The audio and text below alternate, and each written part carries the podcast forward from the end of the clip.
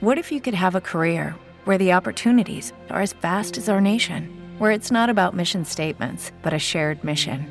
At U.S. Customs and Border Protection, we go beyond to protect more than borders from ship to shore, air to ground. Cities to local communities, CBP agents and officers are keeping people safe. Join U.S. Customs and Border Protection and go beyond for something far greater than yourself.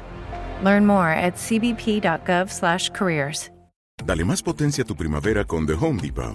Obtén una potencia similar a la de la gasolina para podar, recortar y soplar con el sistema OnePlus de 18 voltios de Ryobi desde solo 89 dólares. Potencia para podar un tercio de un acre con una carga. Potencia para recortar el césped que dura hasta dos horas. Y fuerza de soplado de 110 millas por hora. Todo con una batería intercambiable.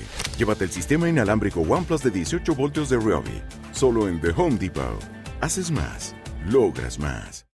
Carlos III fue un rey español de la dinastía de los Borbones, que nació en Madrid el 20 de enero de 1716. Ahora se cumplen 300 años de su nacimiento. Antes de ser rey de España fue rey de Nápoles y de Sicilia. Carlos III era hijo de Felipe V, el primer rey Borbón en España, y de Isabel de Farnesio, su segunda esposa. Felipe V primero abdicó en su hijo Luis I, que fallece enseguida y reina muy pocos días. Entonces Felipe V recupera la corona.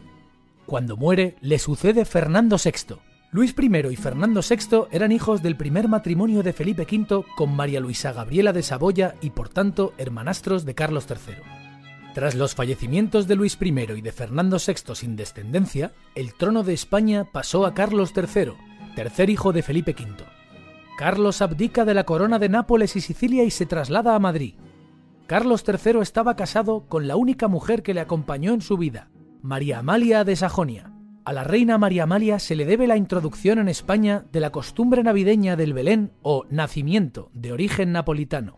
En política interior, Carlos III intentó modernizar la sociedad utilizando el poder absoluto del monarca bajo un programa ilustrado.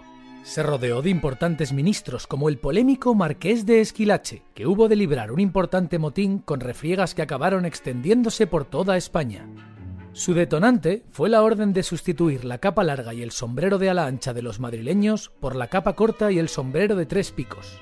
El marqués de Esquilache acabó desterrado y fue sustituido por el conde de Aranda. Otro ministro importante fue Florida Blanca, que tuvo un papel clave en la guerra de independencia de los Estados Unidos frente a Gran Bretaña. España apoyó desde el principio a las colonias americanas sublevadas mediante el militar Bernardo de Gálvez, quien negoció directamente con el mismo Thomas Jefferson. Entre los aspectos más duraderos del legado de Carlos III, quizá haya que destacar el avance hacia la configuración de España como nación, a la que dotó de algunos símbolos de identidad, como los que en el futuro se convertirían en su himno y su bandera nacional. También puso mucho empeño en modernizar y dignificar la capital. Realizó trabajos de saneamiento e iluminación pública, creando el cuerpo de serenos para el mantenimiento de las calles y vigilar el orden público.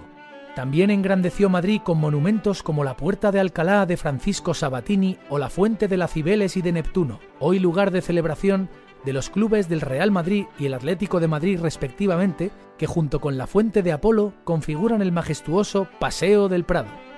Bajo su reinado se proyectó el Museo del Prado del arquitecto Juan de Villanueva, concebido originalmente como gabinete de historia natural, al que se le adhiere el nuevo jardín botánico.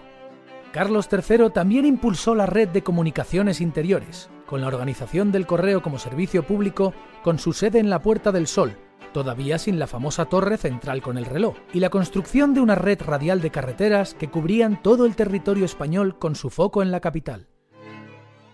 Estas son solo algunas de las razones por las cuales Carlos III fue conocido como el mejor alcalde de Madrid.